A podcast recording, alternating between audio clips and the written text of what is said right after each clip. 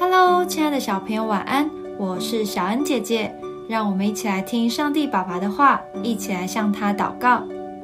提多书二章九到十节，劝仆人要顺服自己的主人，凡事讨他的喜欢，不可顶撞他，不可私拿东西，要显为忠诚，以致凡事尊荣我们救主神的道。今天的经文说，要顺服自己的主人，凡事讨他的喜欢，不可顶撞他。这是什么意思呢？我们常听到一句话：“不听老人言，吃亏在眼前。”因为老人经历过许多的事，所以懂得自然比较多。而我们的神比老人活得更久，他是习在、今在。永在的神，他有满满的智慧，知道什么对我们是好的，什么是有害的。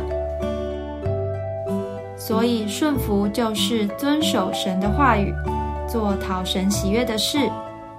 神透过摩西所颁布的十诫，叮咛我们要爱神，要孝顺，不可偷盗，不可作假见证。虽然这是神的命令，但他真正的心意是要保护我们。